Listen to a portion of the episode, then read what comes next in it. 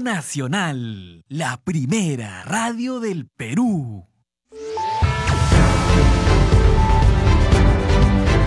Congreso Radio presenta Al día con el Congreso. Una síntesis informativa del trabajo legislativo, de representación y de fiscalización del Parlamento Nacional. Una producción de la Oficina de Comunicaciones del Congreso de la República.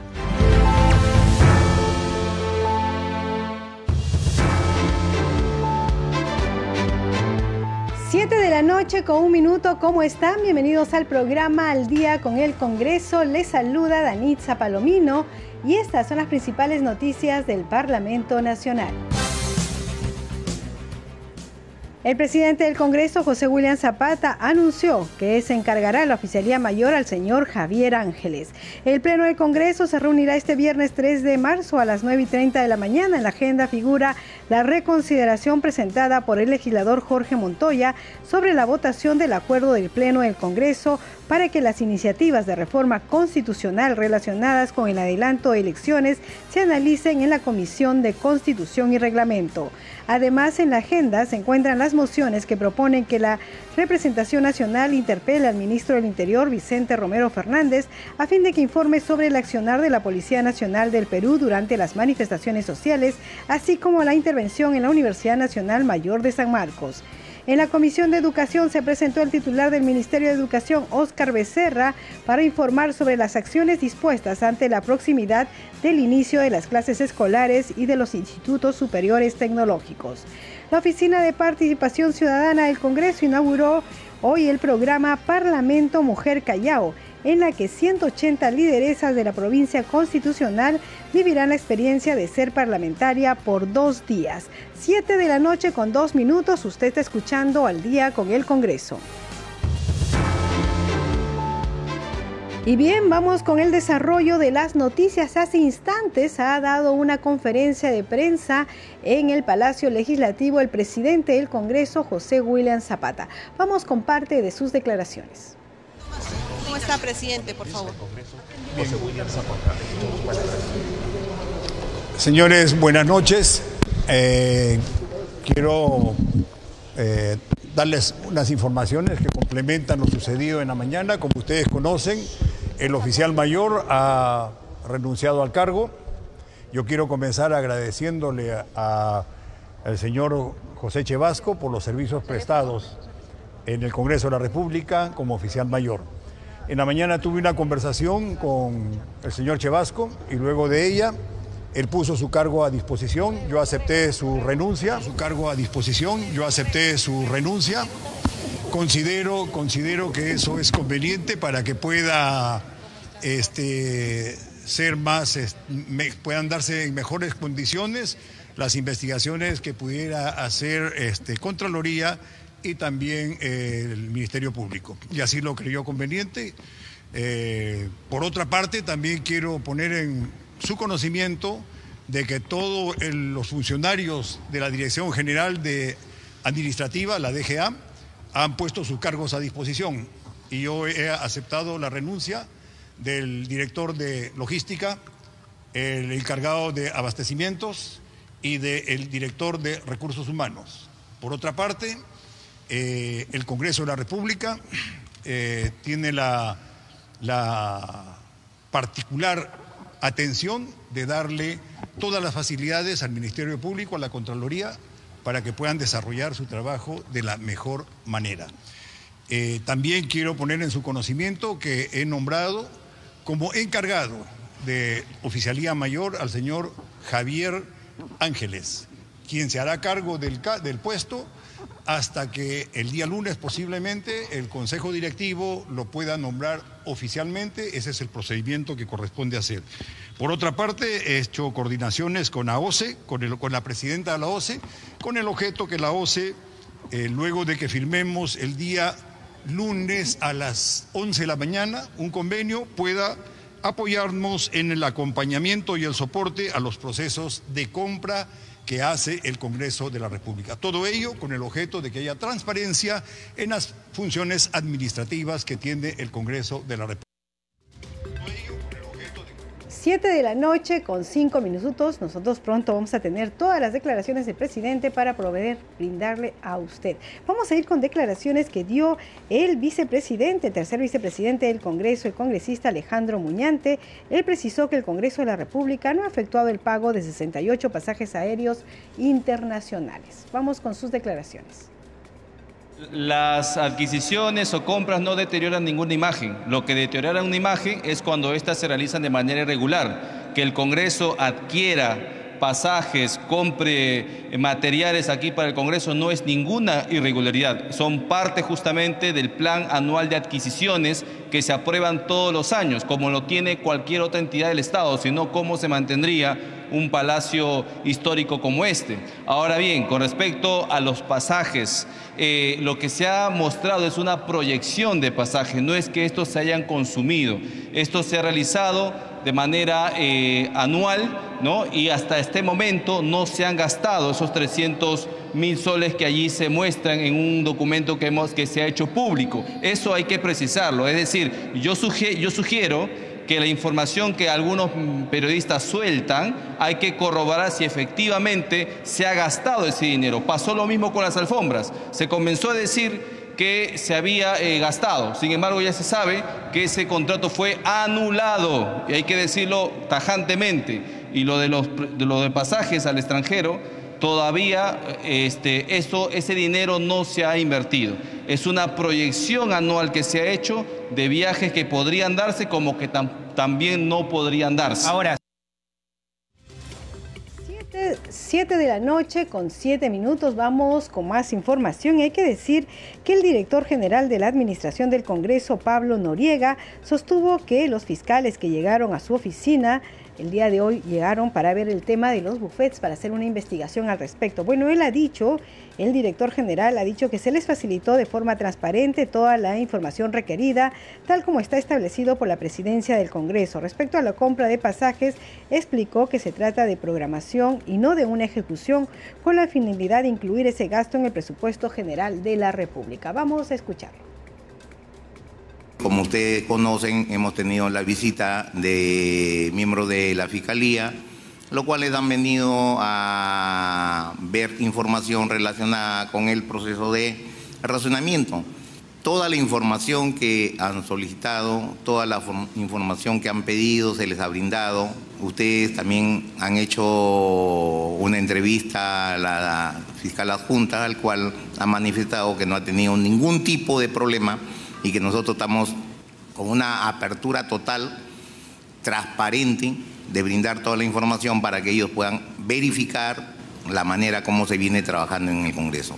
En segundo lugar, el tema eh, sobre pasajes, que es lo que nos convoca también el día de hoy, quería manifestar lo siguiente, que todo lo que es compra de bienes y servicios, ustedes que son profesionales y saben que la gestión pública funciona en base a una planificación, se planifique el año anterior para que el, Ejecutivo apruebe la ley de presupuesto a través del Congreso y se ejecuten. Y esto no es nuevo. Si bien es cierto, ahora a usted le llaman la atención que haya un contrato con una empresa que se ha verificado, este proceso ha sido eh, monitoreado por el órgano de control institucional sin ningún tipo de observación y el importe es 312 mil. Eso es programación, no es ejecución. Y no hay solamente, eh, digamos, ciudades, porque no se puede conocer anticipadamente a qué lugares van a viajar en el año siguiente los congresistas. Y si ahora es multianual, nosotros tenemos que hacer un ejercicio tremendo porque ya tenemos que programar, por ejemplo, para el 2024, 2025 y 2026. Poner esa información con países exactos y nombres es imposible, pero sí toda entidad pública trata de asegurar que los presupuestos sean asignados para poder cumplir con su función esencial que tiene cada entidad. Es en ese sentido que les puedo decir por ejemplo, que en el año 2018 el importe fue de 1.300.000, en el año 2019 alrededor de 1.100.000 y en este año con esta agencia se ha programado 312 eh, mil, de los cuales a la fecha, y según indica el contrato, se viene pagando eh, no más de 60 mil soles. Y esto no es que se pague eh, antes, se paga después de que se hace una conciliación quien ha viajado y se sigue todas las formalidades que existen en el Congreso para autorizar a un congresista a viajar y dar cumplimiento a las diferentes misiones o tareas que tiene fuera del país.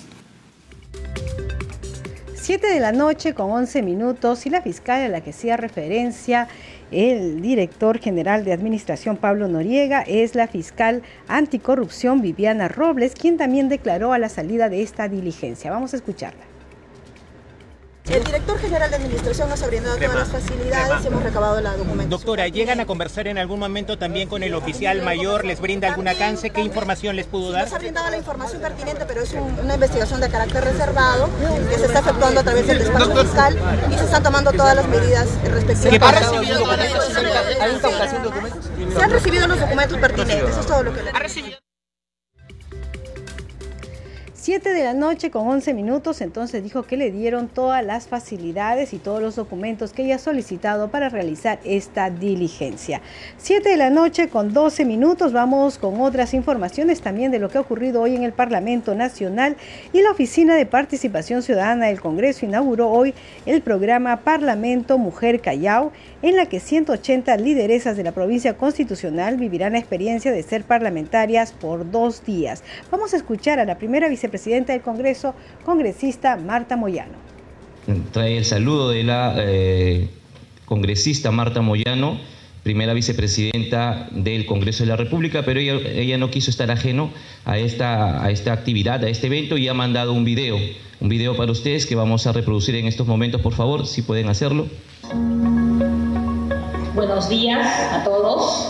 Los saludo además de seguir participando en todos los eventos y los cursos que se, que se dan desde la eh, Oficina de Participación Ciudadana. Comentarles que el Congreso de la República es el primer poder del Estado, que es el soporte de la democracia, donde los parlamentarios tienen funciones específicas, es representar, legislar y fiscalizar es decir, el Congreso puede ejercer el control político que la Constitución consagra a toda autoridad que tenga la más alta magistratura, incluyendo los propios parlamentarios y en la etapa de representación parlamentaria lo que hacemos es visitar todas las instancias del Estado, recoger los problemas y también conversar con los ciudadanos, que son en este caso los administrados y quienes nos han otorgado el poder. Entonces, esa es nuestra tarea y por eso la Oficina de Participación Ciudadana lo que ha, tomado como decisión es acercarse a los ciudadanos, a los niños, a los jóvenes, a las mujeres, para explicarles cuál es la función y el rol del Parlamento en un Estado democrático. Muchas gracias y buenos días a todos. 7 de la noche con 14 minutos y ahora vamos a escuchar a la jefa de la Oficina de Participación Ciudadana del Congreso, la señora Karina Beteta. Ahora bien, en esta oportunidad, en estos plenarios, ustedes van a tener esta gran oportunidad que quizás muchas de las que hemos pasado por el Congreso, las que están y las que vendrán, eh, no han tenido esta inducción de dos días de prepararse, conocer y saber cuando ya son elegidas, porque estoy seguro que muchos de ustedes en las próximas elecciones van a participar. Y de ser elegidas, cuando ingresan, ya van a saber qué es lo que tienen que hacer como congresistas. Porque en estos dos días les van a enseñar cuáles son sus funciones principales de los congresistas, que son básicamente tres. La de legislar, eh, fiscalizar y la de representar y el control político, que son aspectos muy importantes. Ahí les van a informar y les van a capacitar los expertos cómo eh, elaborar un proyecto de ley, luego de presentar un proyecto de ley, a, a qué área va, qué pasa con ese proyecto de ley, van a ir a una comisión, luego de aprobar en la comisión, van a traerlo al Pleno. Y si tiene bien y está bien sustentado y lo han coordinado y han sensibilizado su proyecto, que seguro que fácil pasa en el pleno que ustedes van a llevar. Y si no está, eh, digamos, bien sustentado o no han podido eh, consensuar, seguramente que van a tener problemas al momento de su aprobación.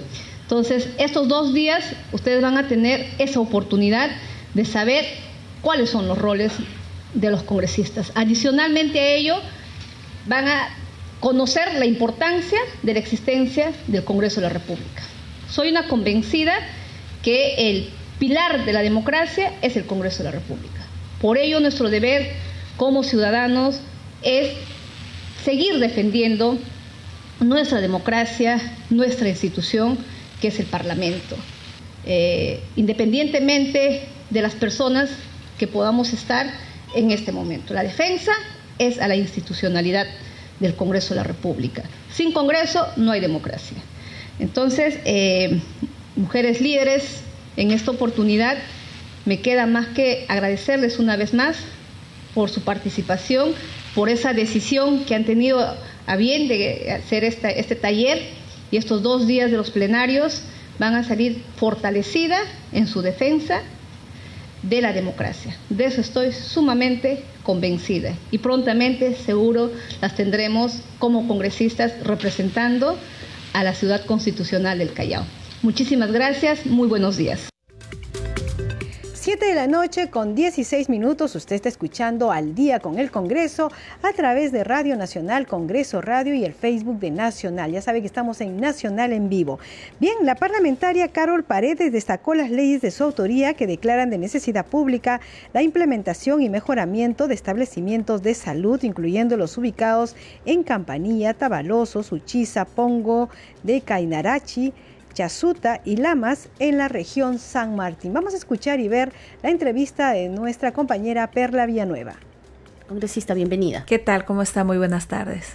Congresista, hoy queríamos comentar usted, eh, recientemente hemos terminado la semana de representación y usted siempre realizando el trabajo un poco de ir recogiendo, indagando eh, como representante de San Martín en su región, también haciendo trabajo legislativo en favor de esta región. Tiene leyes aprobadas en el sector transportes, en el sector eh, vías de comunicación.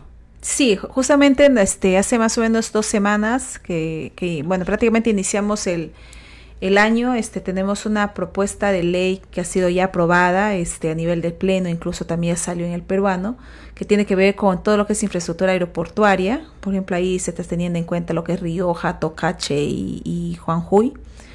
Pero también este, ese es un acumulado de propuestas de ley, ¿no? Entonces también tenemos lo que es este, declarar en emergencia las carreteras y puentes. No te olvides que, bueno, yo soy acciopopulista, Fernando Belaúnde ha sido una de las personas que ha empezado a, a trabajar el tema de carreteras y puentes y justamente es de esa época que lamentablemente no tienen el mantenimiento necesario, ¿no? Entonces, si además nosotros sabemos que a nivel de la región San Martín, el tema de carreteras y puentes es fundamental, ¿no? Para generar progreso y desarrollo, no solamente para sacar nuestros productos, para que el transporte sea fluido, sino también para que el niño o la niña pueda llegar oportunamente a su escuela, a su centro de salud, como corresponde.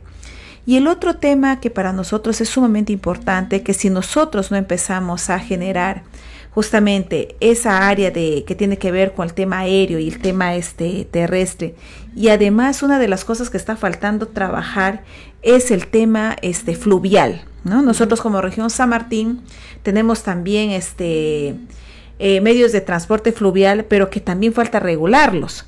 Pero también tenemos allí este una tarea que todavía está pendiente muy bien, congresista, pero también tenemos iniciativas legislativas suyas eh, referidas al sector educación y a mejorar, por ejemplo, los puestos de salud, los centros de salud y una en especial que es para poder mejorar la infraestructura de la unidad oncológica en el hospital de Lamas. Sí, también se ha trabajado fuertemente, por ejemplo, San Martín necesita sus cuatro hospitales estratégicos, que por ejemplo está en Tabalosos, en Pongo, eh, también está en Uchiza, ¿no? Entonces, este y otro más que no recuerdo, pero son cuatro hospitales estratégicos. Y luego tenemos el hospital oncológico, donde prácticamente se vienen atendiendo como 110 o 113 personas.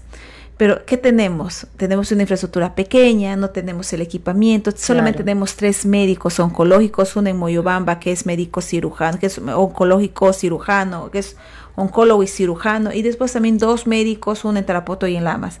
Pero a esta zona vienen de otras regiones, ¿no? Como es Amazonas, Huánuco, Coloreto, Cayali, hasta Lambayeque. Y sin, claro, no se puede dejar de mencionar a lo que es San Martín. Y además las más afectadas son las mujeres, justamente cáncer de mamas, cáncer al útero y también próstata, ¿no? En el caso de los varones. Yo creo que allí es donde tiene que voltear su mirada el Ejecutivo para justamente hacer que el servicio de salud en nuestros pueblos y a nivel de país sea de calidad. Y el servicio de transporte, que es fundamental justamente para generar progreso y desarrollo, porque es prácticamente el tronco para que el turismo entre, para que el comercio entre. Y además también, usted sabe que a, San Martín, a Tarapoto, últimamente, por ejemplo, en estos últimos meses, a este, el turismo ha aumentado, ¿no? O sea, nosotros de una u otra manera, este, nos hemos, no nos hemos visto afectados por estos problemas que ha habido a nivel, este, principalmente por la zona sur, pero nosotros necesitamos mejores condiciones para que las personas que visiten San Martín puedan estar seguros en todos los aspectos. Sobre estas cuatro leyes, que ya son leyes suyas, que eh, nos acabamos de referir, ¿ya han sido promulgadas por el Poder Ejecutivo? Este sí ya está, por ejemplo, el caso del hospital oncológico ya salió, en el caso de transportes también, y en el caso también de infraestructura aeroportuaria. Faltan reglamentar en todo caso para que sean ley. Sí, ya este faltaría reglamentar. Y lo que más que todo eso es que también el Ejecutivo voltee su mirada a la Amazonía, como corresponde. Mañana, precisamente, se ha citado una sesión del Pleno del Congreso, donde se estaría viendo esta eh, reconsideración para el pedido de adelanto de elecciones. Mira, este, nosotros ya al menos la gran mayoría de la bancada de Acción Popular, nuestra posición ha sido bastante clara y bastante firme. Nosotros en diciembre votamos, vamos al adelanto de elecciones con las reformas. Todos tenemos que ser responsables con nuestro país si realmente queremos a nuestro país. Pero nosotros no vamos a votar. Personalmente yo, yo no voy a votar a un adelanto de elecciones para seguir improvisando en el país como lo que se ha venido proponiendo de aquí a abril, a julio, a diciembre. Eso a mí me parece una total irresponsabilidad. Yo me pregunto y le pregunto a mucha gente que viene asusando, organizando, financiando justamente para el adelanto de elecciones, incluso algunos colegas también que hablan sobre el adelanto de elecciones.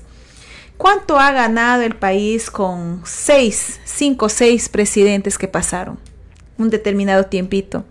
¿Cuánto ha ganado el país con tantos cambios congresales? ¿Cuánto ha perdido el país cuando sus autoridades han tenido que ver cada presidente que pasa y no han podido gestionar sus proyectos? Entonces decimos, seguimos, queremos seguir viviendo la inestabilidad este, interna a nivel de país, queremos seguir viviendo en el caos, queremos seguir viviendo en el conflicto cuando nosotros aquí tenemos una enorme responsabilidad. Y dirán, sí, pues el Congreso no es bien visto. Claro, no es bien visto porque nosotros, incluyendo nosotros, como ciudadanos, no sabemos elegir a nuestros representantes. Hoy día nos ilusionamos, mañana nos desilusionamos y luego tiramos la piedra, no, el Ejecutivo y el Legislativo son los responsables. ¿Cuáles serían las reformas, en todo caso, que usted eh, consideraría? Mira, para nosotros el tema de la bicameralidad tiene que darse sí o sí. El tema de la reelección que a mucha gente le hace bulla porque dicen supuestamente es corrupción. Acá tiene la responsabilidad del ciudadano y la ciudadana de elegir a su representante. Si lo reelige, bien, porque ha hecho un buen trabajo. Pero si no lo reelige, ahí está, le está diciendo, sabes que tú no has hecho un buen trabajo. Y el tema también que es importante este, mencionar y que hace muchísima falta a los políticos y políticas, porque muchos de ellos no han llegado a ser este, políticos o representantes de sus pueblos porque han tenido este, formación política. Otros han llegado a ser, han utilizado a las organizaciones políticas como vientre de alquiler y luego han hecho sus trampolín para ser congresistas, incluso para ser presidente, para ser alcaldes y todo lo demás. Yo creo que acá tenemos que empezar a trabajar el tema de la idoneidad. Un corrupto, un este narco, un informal que, promueve la informalidad, una persona que este, tiene antecedentes de violación, que es parte de una pues, de, crimen organizado. y todo eso no pueden ser representantes políticos y todavía ser presidentes, congresistas o alcaldes o gobernadores. Gracias, congresista. Le agradecemos mucho este diálogo con Congreso Radio. Gracias, hasta luego. Muy amable, hasta otra oportunidad. Y por supuesto, a través de Congreso Radio nosotros nos vamos a volver a enlazar en cualquier momento con más noticias del Parlamento Nacional. 7 de la noche con 25 minutos hacemos una pausa y regresamos con más información aquí en Al día con el Congreso. Vamos a regresar con la conferencia de prensa que dio el presidente del Congreso de la República, José William Zapata. Regresamos.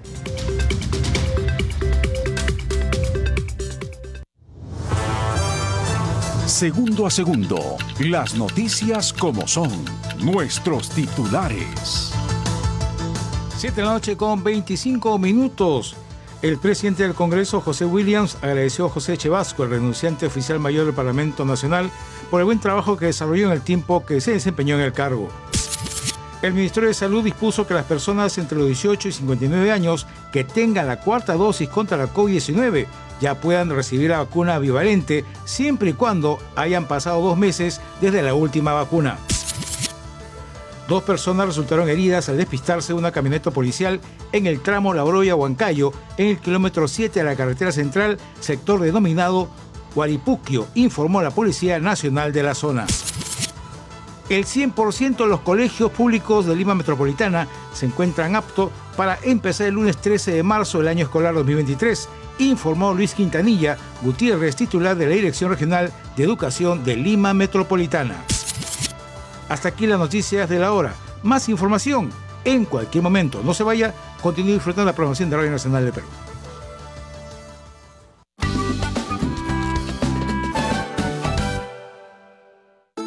...2023... Año de la unidad, la paz y el desarrollo.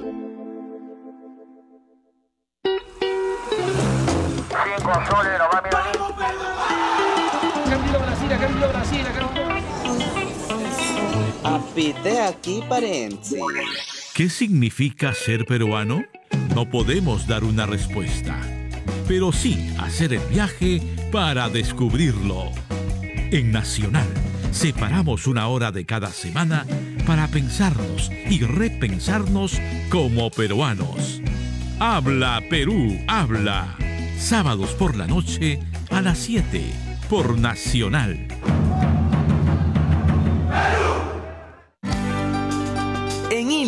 El puerto industrial. Escucha Nacional 91.7 FM. Porque queremos un Perú donde las mujeres tengan igualdad de oportunidades y conozcan su poder.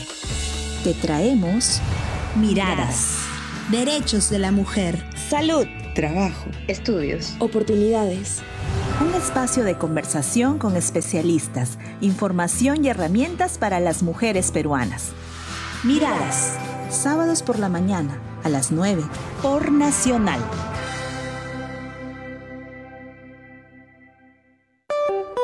No es un día cualquiera. Un 2 de marzo como hoy, en 1988, fue creado el Santuario Nacional Los Manglares de Tumbes. Los manglares son ecosistemas donde crecen los mangles, árboles que se nutren de agua salada y dulce, por lo que se desarrollan solo en lugares inundados alternadamente por el mar y la desembocadura de un río. En Tumbes, estas condiciones se dan desde la desembocadura del río Tumbes hasta Punta Capones, en la frontera con Ecuador.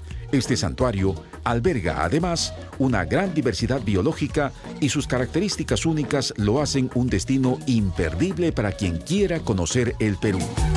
Radio Nacional. Entérate de los eventos más interesantes del escenario cultural peruano en Agenda Cultural. Eso que no te puedes perder. Tú nos escuchas y nosotros te armamos el plan. Con actividades culturales de todo el Perú. Y de ingreso libre, ¿ah? Así que no hay excusas. Agenda Cultural con Kelly Grados y Jordi Salinas. Lunes a viernes a las 4 de la tarde por Radio Nacional.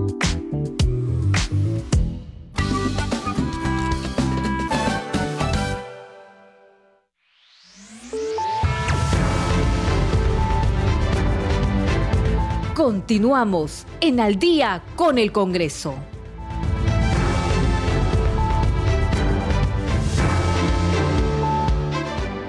Siete de la noche con 30 minutos. Bienvenidos a la segunda media hora del programa Al Día con el Congreso. Los estamos acompañando aquí en Radio Nacional. Rafael Cifuentes en los controles, Alberto Casas en la transmisión streaming por Facebook y Danitza Palomino en la conducción. Vamos con los titulares. El presidente del Congreso, José William Zapata, anunció que se encargará la oficialía mayor al señor Javier Ángeles. Previamente aceptó la renuncia de José Chevasco.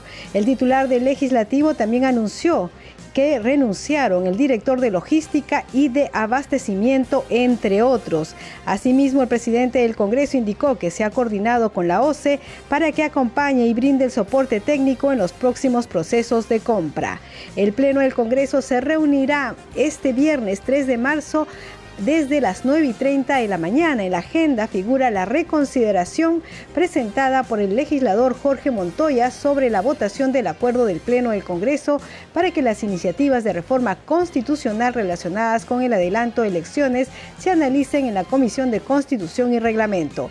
Además, en la agenda se encuentran las mociones que proponen que la representación nacional interpele al ministro del Interior Vicente Romero Fernández a fin de que informe sobre el accionar de la Policía Nacional del Perú durante las manifestaciones sociales, así como la intervención en la Universidad Nacional Mayor de San Marcos. 7 de la noche con 31 minutos, usted está escuchando al día con el Congreso. Y bien, vamos con lo prometido, las declaraciones del presidente del Congreso de la República, eh, José William Zapata, hace unos minutos. Vamos con sus declaraciones. Quiero darles unas informaciones que complementan lo sucedido en la mañana. Como ustedes conocen, el oficial mayor ha renunciado al cargo. Yo quiero comenzar agradeciéndole al señor José Chevasco por los servicios prestados en el Congreso de la República como oficial mayor. En la mañana tuve una conversación con el señor Chevasco y luego de ella él puso su cargo a disposición, yo acepté su renuncia, su cargo a disposición, yo acepté su renuncia. Considero, considero que eso es conveniente para que pueda este, ser más, puedan darse en mejores condiciones las investigaciones que pudiera hacer este, Contraloría y también eh, el Ministerio Público. Y así lo creyó conveniente. Eh, por otra parte, también quiero poner en su conocimiento de que todos los funcionarios de la Dirección General de Administrativa, la DGA, han puesto sus cargos a disposición y yo he aceptado la renuncia del director de logística, el encargado de abastecimientos y del director de recursos humanos. Por otra parte, eh, el Congreso de la República eh, tiene la, la particular atención de darle todas las facilidades al Ministerio Público, a la Contraloría, para que puedan desarrollar su trabajo de la mejor manera. Eh, también quiero poner en su conocimiento que he nombrado como encargado de oficialía mayor al señor Javier Ángeles, quien se hará cargo del, del puesto hasta que el día lunes posiblemente el Consejo Directivo lo pueda nombrar oficialmente. Ese es el procedimiento que corresponde hacer. Por otra parte, he hecho coordinaciones con AOCE, con, la presidenta de la OCE, con el objeto que la OCE, eh, luego de que firmemos el día lunes a las 11 de la mañana un convenio, pueda apoyarnos en el acompañamiento y el soporte a los procesos de compra que hace el Congreso de la República. Todo ello con el objeto de que haya transparencia en las funciones administrativas que tiene el Congreso de la República. Siete de la noche con 34 minutos, entonces eran las declaraciones del presidente del Congreso, José William Zapata, comentando que se han cargado eh, a la de la Oficialía Mayor al señor Javier Ángeles. Él dice que este es el trámite, así se inicia el trámite para que sea nombrado oficialmente como eh, oficial mayor. Hay que decir que el señor Ángeles ya ha sido oficial mayor con anterioridad. Bien, vamos con otras informaciones. En conferencia de prensa, el tercer vicepresidente del Congreso, Alejandro Muñante, saludó las investigaciones que se realizan acerca de los gastos del Congreso de la República. Vamos a escucharlo recibir a cualquier autoridad que haga sus funciones e investigue, porque justamente de las investigaciones se sabrá si realmente existe o no existe una malversación de los fondos. Yo saludo esa disposición de la Fiscalía de venir aquí al Congreso y aquí las puertas van a estar abiertas. Nadie le ha negado ningún tipo de accesibilidad al Ministerio Público, pero así como el Ministerio Público viene aquí a revisar las cuentas, también exhortamos a que lo haga con los diferentes ministerios, donde ya se sabe que son más de 3 mil millones de soles en consultorías cada año, 3 mil millones de soles, y eso tiene que saberse. Se ha visto que hay un festín de consultorías en el MINSA, hay un festín de consultorías en el Minedu, exhorto también al, Ministerio Público a que realice las diligencias en esos ministerios. Congresista, el día de ayer se ha presentado una moción interpelación en contra de el premier, el señor Otárola. ¿Cuál, ¿Qué es lo que piensa de eso? ¿Se han reunido con su bancada de alguna manera? para Mira, eso? yo, yo he dicho siempre que las interpelaciones son buenas porque nos permite conocer de primera fuente la verdad de los hechos. Permite que los funcionarios vengan aquí y respondan ante los cuestionamientos. Nosotros no consideramos que la interpelación sea una sanción. Lo que sí es una sanción es una censura. Y no estamos hablando todavía en estos momentos de una censura, sino de una interpelación. Hay cuestionamientos que se le está haciendo al gobierno, el cual incluso yo también he, he sido parte de alguna de ellos, y es importante entonces que el Premier venga a dar respuesta a esas preguntas. Congresista, sobre la reconsideración del adelanto de elecciones que se va a ver mañana en el Pleno, eh, su colega, el señor Bellido, ha indicado que el entrampamiento, o ha deslizado la idea de que el entrampamiento pasa por las bancadas de derecha al ser mayoría. Eh, esta es la primera pregunta. Y El entrampamiento de la Asamblea Constituyente. No, el así. entrampamiento hacia el Bueno, la Fuerza Popular elecciones. está votando a favor, ¿no? Ustedes lo están viendo, ¿no? Y en todo caso, ¿cuál va a ser la postura el día de mañana de su bancada al respecto? de la- Mira, eh, la, la postura ustedes ya la conocen, es una postura que este, rechaza el adelanto de elecciones. Sin embargo, vamos a ver qué cosa se propone. Finalmente, esto puede ser aprobado solo con 66 votos, es, decir, tampoco es que nos necesitan mucho, ¿no es cierto?, para que nuevamente se reabra el debate. Eh, vamos a ver que justamente qué es lo que se propone, pero sí tengo que advertir que después de abierto el debate, si en caso se aprueba con 66, vamos a volver al mismo círculo. ¿Cuál es el círculo? Ustedes van a ver que el Fuerza Popular va a presentar un proyecto, un dictamen ¿no? de adelanto de elecciones, ya sea para este año o para el próximo año, y va a negar toda posibilidad de una asamblea constituyente. Perú Libre y la Fuerza de Izquierda van a votar en contra para poder meter su dictamen en minoría, donde sí contenga la asamblea constituyente. Ante esa situación, la derecha o el centro va a votar en contra. Entonces, bienvenidos al círculo vicioso. 7 de la noche con 37 minutos. Ya saben que mañana sesiona el Pleno del Congreso desde las 9 y 30 de la mañana. Y por supuesto, todas las plataformas informativas del Congreso la República, la radio, el canal, las redes sociales, van a estar informando minuto a minuto del desarrollo de esta sesión plenaria. Vamos ahora con... eh, otras informaciones de lo que ha ocurrido hoy en el Congreso de la República. En la Comisión de Educación se presentó el titular del Ministerio de Educación, Óscar Becerra, para informar sobre las acciones dispuestas ante la proximidad del inicio de las clases escolares. Vamos a escuchar parte de la sesión. En cuanto a las instituciones en riesgo, cabe señalar que de las, alrededor de 30.000 que requieren demolición total o parcial, al- hay 1.041 instituciones educativas en riesgo inminente de colapso. Eso significa que si ponemos niños ahí el 13 de marzo, el 14 de marzo les puede caer el techo encima, cosa que no podemos permitir, pero tampoco podemos hacer que como maná del cielo nos lluevan los colegios nuevos. El gran desafío para el ingeniero Robles es recuperar estas 1.041 instituciones educativas a lo largo de este año. Los gobiernos regionales y locales han tomado medidas para evitar que los niños ingresen a las aulas que tienen riesgo de colapso y están eh, proporcionando ambientes temporales donde los niños puedan iniciar el año escolar eh, de manera satisfactoria. Y finalmente, eh, tal vez lo más importante eh, a cargo de este sector es que estamos buscando una declaratoria seria de emergencia del sector educación. Como ustedes probablemente recordarán, el año pasado se declaró en emergencia el sector educación mediante un decreto supremo. Una declaratoria por decreto supremo es, disculpen la expresión, un saludo a la bandera si no viene con los recursos necesarios para que esto suceda. Y eso no se hace con decreto, con resolución, eso se hace por ley. Estamos trabajando, queríamos hacer un decreto de urgencia, pero quedó claro en la reunión con el MEF que eh, no se reunían las condiciones para que esto vaya por decreto de urgencia. Estamos trabajando en un proyecto de ley. Una vez que lo tengamos eh, terminado, tenemos el sentido de urgencia y debemos hacerlo en el transcurso de la próxima semana.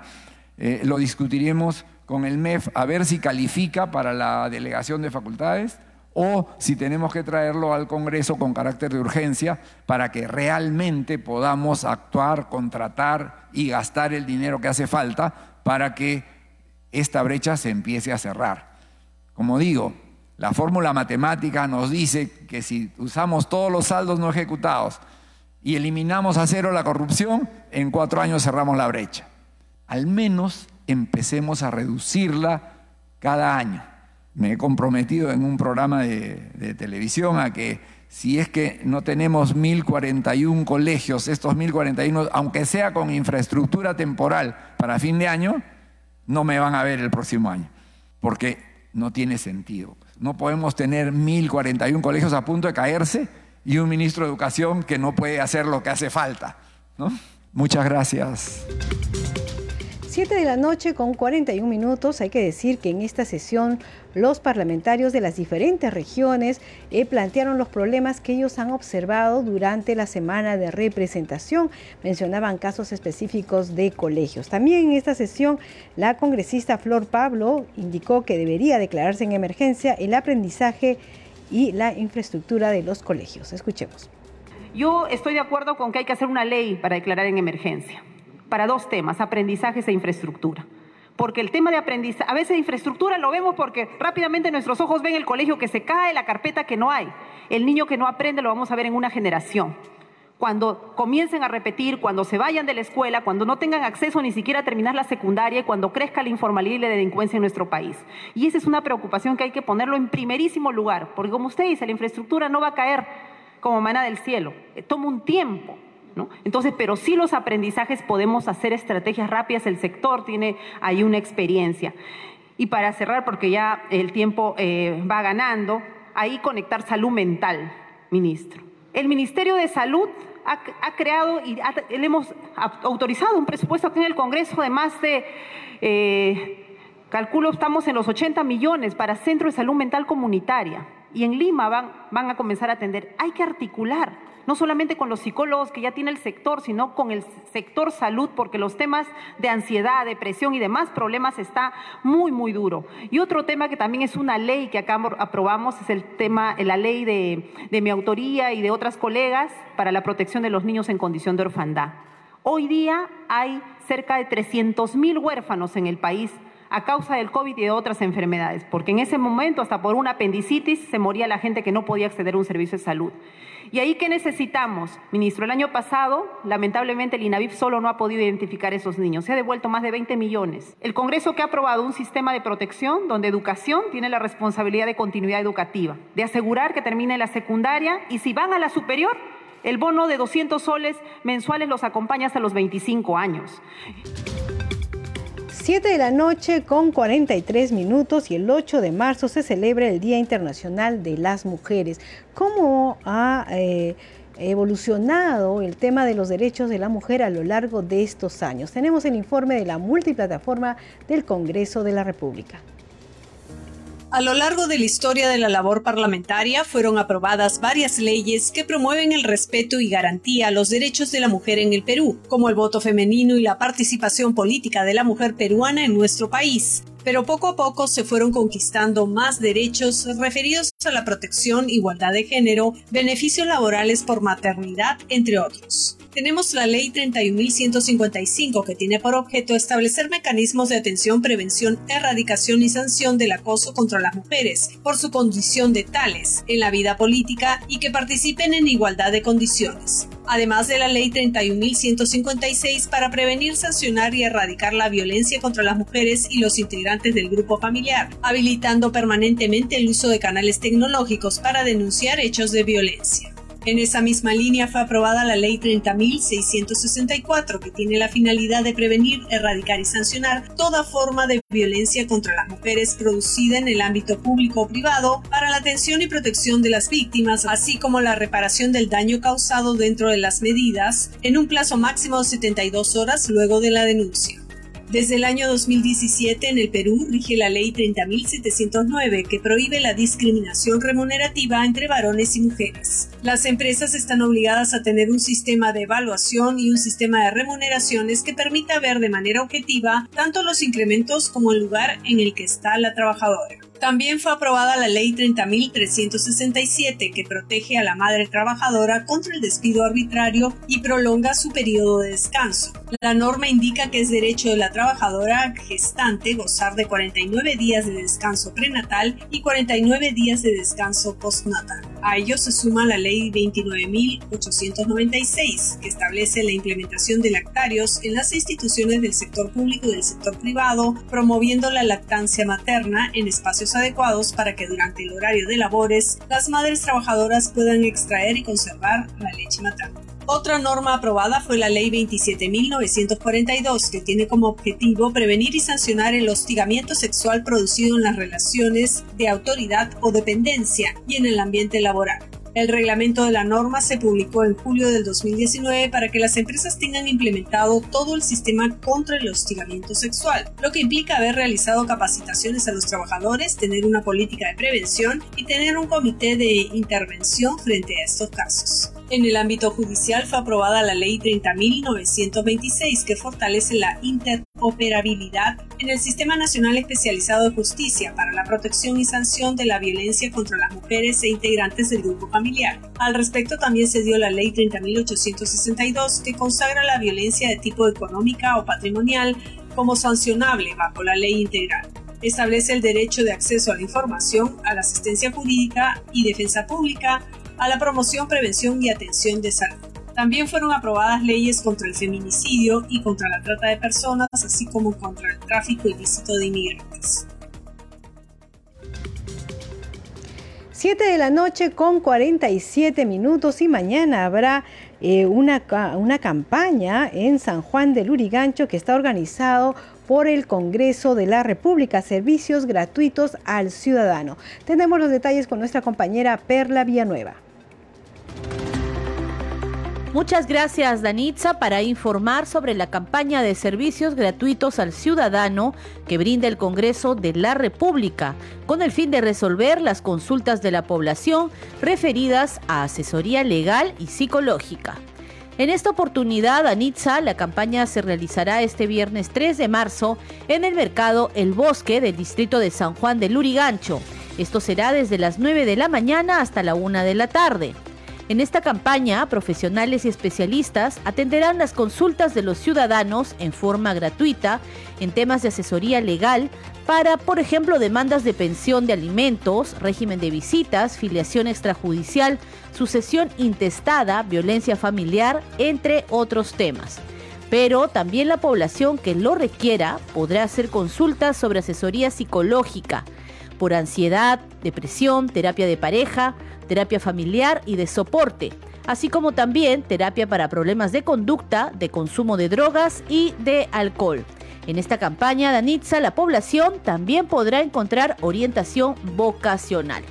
A recordar entonces, Danitza, que mañana viernes 3 de marzo se realizará esta campaña gratuita de atención al ciudadano del Congreso de la República para brindar estos servicios en el Mercado del Bosque de San Juan del Urigancho desde las 9 de la mañana hasta la 1 de la tarde. Regresamos contigo, Danitza. Muchas gracias Perla Villanueva, 7 de la noche con 49 minutos. Seguimos aquí en Al día con el Congreso a través de Radio Nacional, Congreso Radio y el Facebook de Nacional. Ya sabe que nos encuentra en Nacional en vivo. Vamos con más información. La Comisión de Justicia y Derechos Humanos, presidida por el congresista Américo Gonza, aprobó en su sesión ordinaria cuatro dictámenes en el que destacan la norma que propone regular los plazos para procedimientos de riesgo, de protección familiar y adopción y la que establece un plazo razonable para la suspensión de la prescripción. Pero también se ha visto el tema de eh. Em, eh, de los deudores alimentarios, el registro de los deudores alimentarios. Vamos con el informe de la multiplataforma del Congreso de la República. Por unanimidad fue aprobado el dictamen de insistencia recaído en las observaciones del Poder Ejecutivo a la autógrafa que modifica la Ley 28.970, que crea el registro de deudores alimentarios morosos a fin de disponer la inscripción del deudor alimentario moroso a solicitud de parte. El demandado puede tener una nueva opción a trabajar, puede tener nuevas oportunidades de emigrar y conseguir nuevos trabajos. Entonces, si eso es así, entonces a veces hay conciliaciones y arreglos entonces, ¿quién más que solamente la parte interesada, o sea, la parte demandante frente a una ya un deudor moroso renuente completamente, podría hacer la solicitud de inscripción? Entonces a mí me parece que por ese lado este, podríamos determinar solamente la existencia a cargo de la parte demandante. Seguidamente fue aprobado por mayoría el dictamen de allanamiento recaído en las observaciones del Poder Ejecutivo a la autógrafa de ley que modifica el artículo 190 del Decreto Legislativo 635 del Código Penal para sancionar en materia de seguridad social a los malos funcionarios. Cuando la gente se apropia, desvía o dispone indebidamente en todo o en parte, con fines propios o de terceros, los aportes destinados a la constitución, formación, consolidación o desarrollo de un fondo pensionario o del Seguro Social de Salud, la pena privativa de la libertad será no menor de dos años ni mayor de cuatro. Y si la gente tiene calidad de servidor público, o sea, alcalde, gobernador, la pena será no menor de tres ni mayor de seis y la inhabilitación a la que se refiere los incisos 1, 2, 8 y 8 del artículo 36. También fue aprobado por mayoría el dictamen que propone la ley que modifica el decreto legislativo 1297 y propone regular los plazos para procedimientos por riesgo, desprotección familiar y adopción. Busca reducir los plazos de permanencia de menores de edad en centros de acogida residencial. Quiero comenzar señalando que cuando los menores de edad son separados de una familia y se les coloca en un centro de acogida, generalmente sufren de un fenómeno llamado institucionalización, situación que genera consecuencias negativas. De igual forma fue aprobado el dictamen recaído en el proyecto de ley 3991 que modifica el artículo 84 del decreto legislativo 635 del Código Penal a fin de establecer un plazo razonable en la suspensión de la prescripción que busca garantizar el debido proceso y evitar la vulnerabilidad de las garantías constitucionales. En la legislación comparada, algunos países como Uruguay, Chile, Ecuador y Colombia tienen establecidas eh, plazos determinados para la suspensión de la prescripción. En caso de la eh, legislación peruana, esto estaba como una especie de vacío 7 de la noche con 52 minutos y enseguida nos vamos con la agenda de actividades programadas para mañana en el Congreso de la República. La información nos las trae nuestro compañero Josman Valverde. Adelante, Josman. Hola Danitza, buenas noches. Así es, ya cerramos la semana mañana, viernes 3 eh, de marzo, y las actividades eh, aquí en el Congreso de la República no se detienen. Por cierto, conozcamos que está incluido en la agenda para mañana. Hay sesión de la Comisión de Relaciones Exteriores, es sesión extraordinaria a las 8 de la mañana y tiene como invitada a la ministra de Relaciones Exteriores, Ana Gervasi. La canciller va a explicar en esta presentación las acciones que viene desarrollando las misiones diplomáticas del Perú en el exterior en relación a la situación política y social de nuestro país. Va a ser en la sala Bolognesi, reiteramos, 8 de la mañana, muy temprano. Pero también a esa misma hora hay sesión extraordinaria de la Comisión de Comercio Exterior eh, se va a analizar el proyecto de ley que propone declarar de interés nacional la comercialización y exportación del pañón tacamambino con el sello de la marca Perú a efecto de contribuir con el desarrollo económico, social y cultural del departamento de Cajamarca y del país en concordancia con la normativa vigente y la constitución política. Esto también será 8 de la mañana. A las 8 y 30 continúa el evento Parlamento Mujer. A las 9 de la mañana hay un evento por el Día Internacional de la Mujer que lo organiza el despacho de la congresista Patricia Juárez. Ya a las 9 y 30, mucha atención Danitza, sabemos que hay pleno del Congreso, hay unos temas muy importantes que se van a ver, los temas que están pendientes. Eh, se, adelantó también que la posibilidad de poner... Eh, eh, precisamente a consideración de los parlamentarios esta reconsideración por el tema del adelanto de las elecciones. Vamos a ver qué ocurre con respecto a este tema, hay mucha expectativa también. Esto de las 9 y 30 para ver además otros eh, temas de beneficio ciudadano. Así que vamos a estar pendientes de lo que ocurre en el Pleno desde las 9 y 30 de la mañana. Hay eh, posteriormente mesas de trabajo convocadas también para mañana, una sesión descentralizada de la Comisión Agraria que va a desarrollarse precisamente en la provincia de Coronel eh, Portillo, esto en Ucayali. De mucho interés también para esa zona del país, para conocer eh, todo lo concerniente al apoyo que desde el Congreso se puede ofrecer tanto a los agricultores como a las autoridades de esa zona del país, eh, en lo que la Comisión Agraria pueda recoger en esta audiencia pública y pueda canalizarlo también a través de proyectos, de iniciativas, de posteriores leyes que puedan resultar de mucho beneficio para estos agricultores de esa zona del país. 10 de la mañana, ceremonia de juramentación de los integrantes de la Sociedad Benéfica de Huanchaco, lo promueve el despacho del congresista Carlos Alba.